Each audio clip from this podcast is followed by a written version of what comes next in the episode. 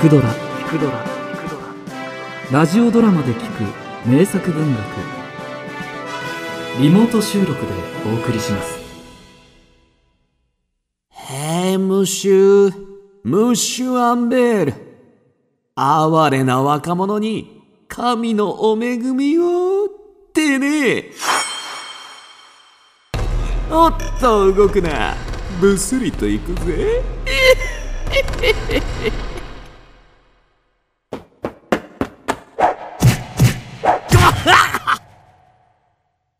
が入ったがとんずらお怪我はありませんか？危ないところをありがとうございます。失礼ですが、お名前は？僕はルパン。アルセーヌ・ルパン。マダム・アンベールの金庫。モーリス・ルブランその頃の我が輩はまだまだ駆け出しの小僧だった。ルパンと名乗ったのも初めてだったと思う。当時我が輩はパリのグランドアルメ通りに住むアンベール夫妻の財産に目をつけた。何でも家の金庫に株券がたんまりあるそうだ。そうして相棒と一芝居打ったというわけだ。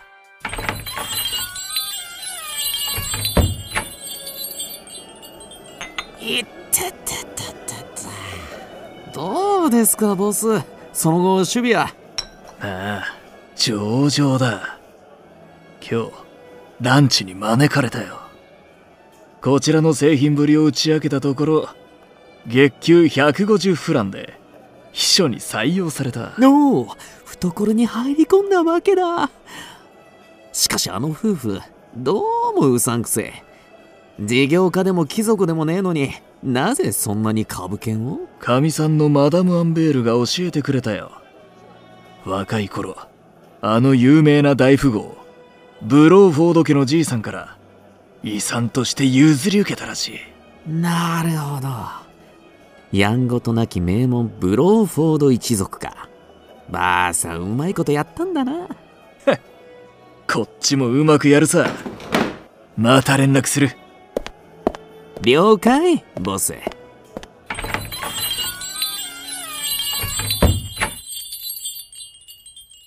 それから2ヶ月間。我が輩は夫妻の家に通い秘書として働いた。さあさあルパンさん。あなたの仕事部屋はこちらですよ。幸運なことに。その部屋は金庫のある書斎の真上だった。我が輩は金庫を監視するためこっそり鉛のパイプを部屋の床と書斎の天井の間に差し込んだ。そして分かったのだが夫妻はかなり用心深い。常に金庫の鍵を持ち歩き錠前をかけ開けた後も錠前の文字を無造作に混ぜてしまう。あなたは夫の命の恩人です。どうぞ自分の家だと思ってくださいね。マダム・アンベールはこう言ってくれたが少し違和感を覚えることもあった。夫妻は他の使用人たちに我が輩の名前を教えていないようだった。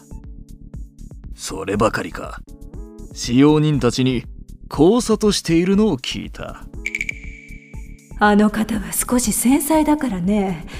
話しかけられても相手をしてはいけないよ。あの方の怒りに触れたら大変だ。むやみに近づくな。あの方？なぜ秘書のことをそんな風に呼ぶのか。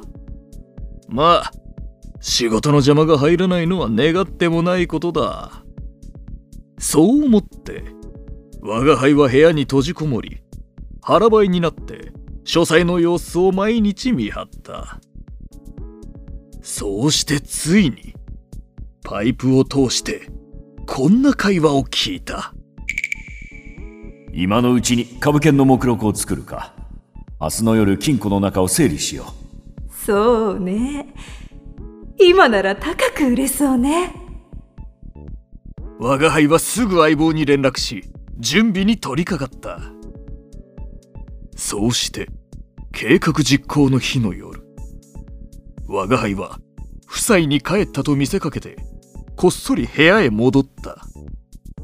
例のパイプから書斎を覗くと夫妻は金庫を開けたまま膨大な量の株券を整理していた。はあ疲れたこと。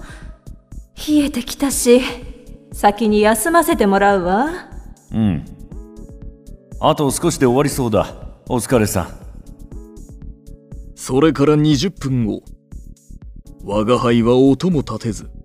ムッシュ・アンベールに歩み寄り。両腕を。彼の首に。蛇のように巻きつけると。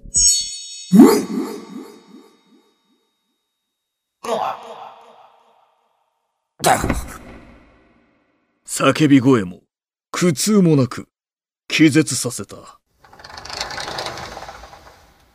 おおさすがボスだぜ。さ株券をこっちへ。我が輩が手に入れたのはパリ市債フランス国債鉄道公債スエズ運河株鉱山株。どれも素晴らしいものばかりだった。我が輩は初の大仕事の成果に満足し盗賊としての輝かしい前途をもって打ち震えた。しかし翌日我が輩は新聞で不可解なニュースを知った。なんとあのアンベール夫妻が夜逃げをしたというのだ。そして相棒の報告に仰天した。ボス例の株券？全部偽物だったぜ。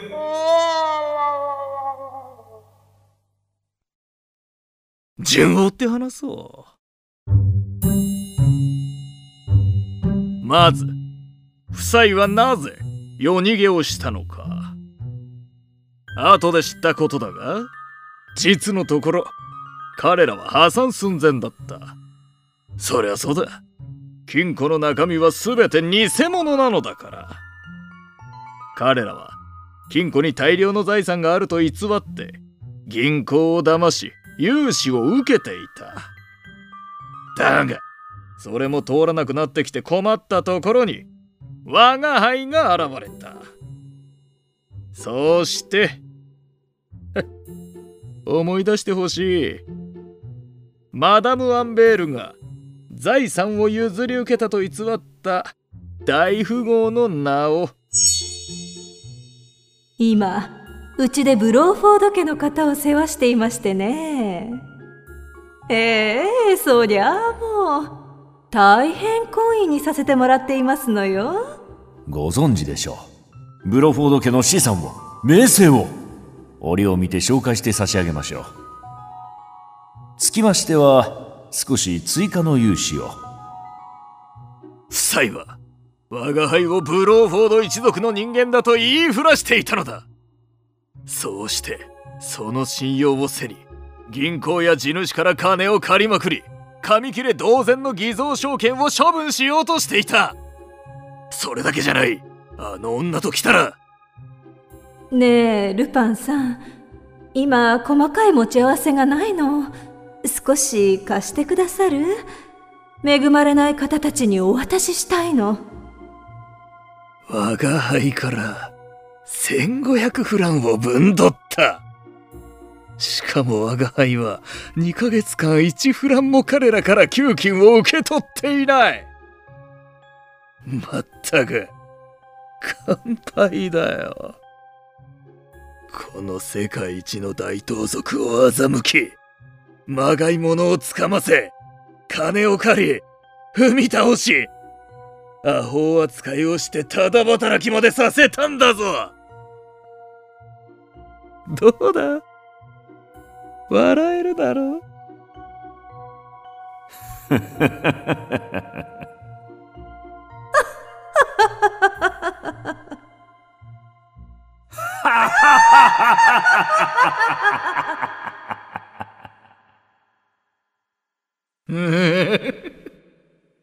？Yeah.